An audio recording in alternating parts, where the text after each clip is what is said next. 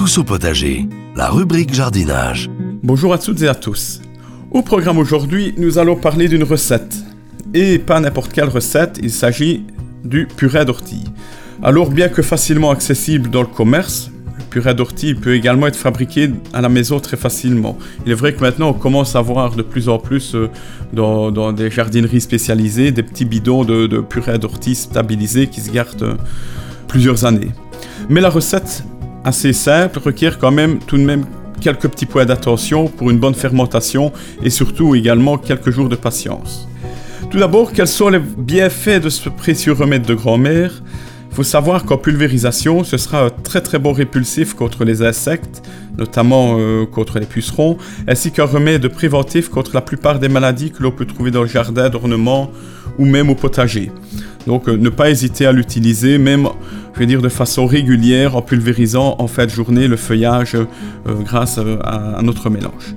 On pourra également l'utiliser en arrosage. Là, il sera plus vite utilisé comme engrais ou comme booster vitaminé pour la plupart des plantes, dont bien évidemment, plantes dont on a parlé la semaine dernière, les plantes de tomates qui en sont vraiment très très friands. Pour fabriquer notre purée, il va bien sûr tout d'abord falloir trouver des orties. Ce n'est vraiment pas chose rare dans nos régions et nos contrées, mais il sera néanmoins important de trouver des plantes saines, entre guillemets de qualité, et surtout non polluées.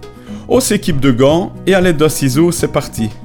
On coupe une bonne manne d'ortie afin d'en avoir environ un beau kilo. Ainsi, un kilo d'ortie, ça paraît peu, mais pourtant ce sera déjà volumineux. On va privilégier les jeunes pousses et attention, ne pas prendre des orties en plein été qui seraient déjà montées en graines, car en utilisant votre purée, vous risquez de remettre des graines plus tard dans, votre jardin. On va faire une fermentation avec euh, ces orties. Pour commencer, euh, on va les hacher finement. Ça va accélérer la fermentation, soit à l'aide de ciseaux ou alors tout simplement à l'aide de la tondeuse à gazon. Ça peut se faire également ainsi. Le kilo d'ortie, on va le mettre fermenter dans 10 litres d'eau. Idéalement, toujours essayer d'avoir de l'eau de pluie. Si ce n'est vraiment pas possible, alors on peut utiliser de l'eau du robinet en veillant alors à laisser reposer 24 heures cette eau pour qu'elle se débarrasse de son chlore. On va pouvoir mettre fermenter notre purée dans un récipient de préférence en plastique ou en bois. On évitera un récipient métallique pour ne pas qu'il y ait une oxydation et qui euh, fausse un petit peu notre fermentation. L'emplacement idéal pour votre récipient, ce sera une zone plutôt ombragée, pas trop près de la terrasse, car il est vrai que malgré tout, il y aura toujours quelques odeurs désagréables qui peuvent s'en dégager. On couvrira le tout d'un vieux drap pour éviter trop d'évaporation et pour garder malgré tout euh, une bonne aération. Chaque jour, essayez d'aller brasser votre purée jusqu'à la fin de la fermentation.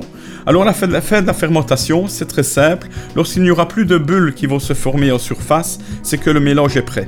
Maintenant, la température joue un rôle vraiment important dans la rapidité de ce processus. Il peut se faire en quelques jours s'il fait relativement chaud et ça peut prendre 2 à 3 semaines s'il fait plutôt frais. Une fois que la fermentation sera terminée, vous pourrez filtrer le purin en retirant tous les déchets d'ortie. Attention que ces déchets qui seront un petit peu sous forme de bouillie, ne pas les jeter, mais les utiliser au compost. les déchets d'ortie ainsi fermentés, c'est vraiment un super activateur pour la décomposition de votre compost. Ça va vraiment accélérer le processus. Maintenant que le purée est prêt, il faudra le stocker. Idéalement dans des bidons opaques, au frais, à l'abri de la lumière. Il se conservera ainsi environ une année.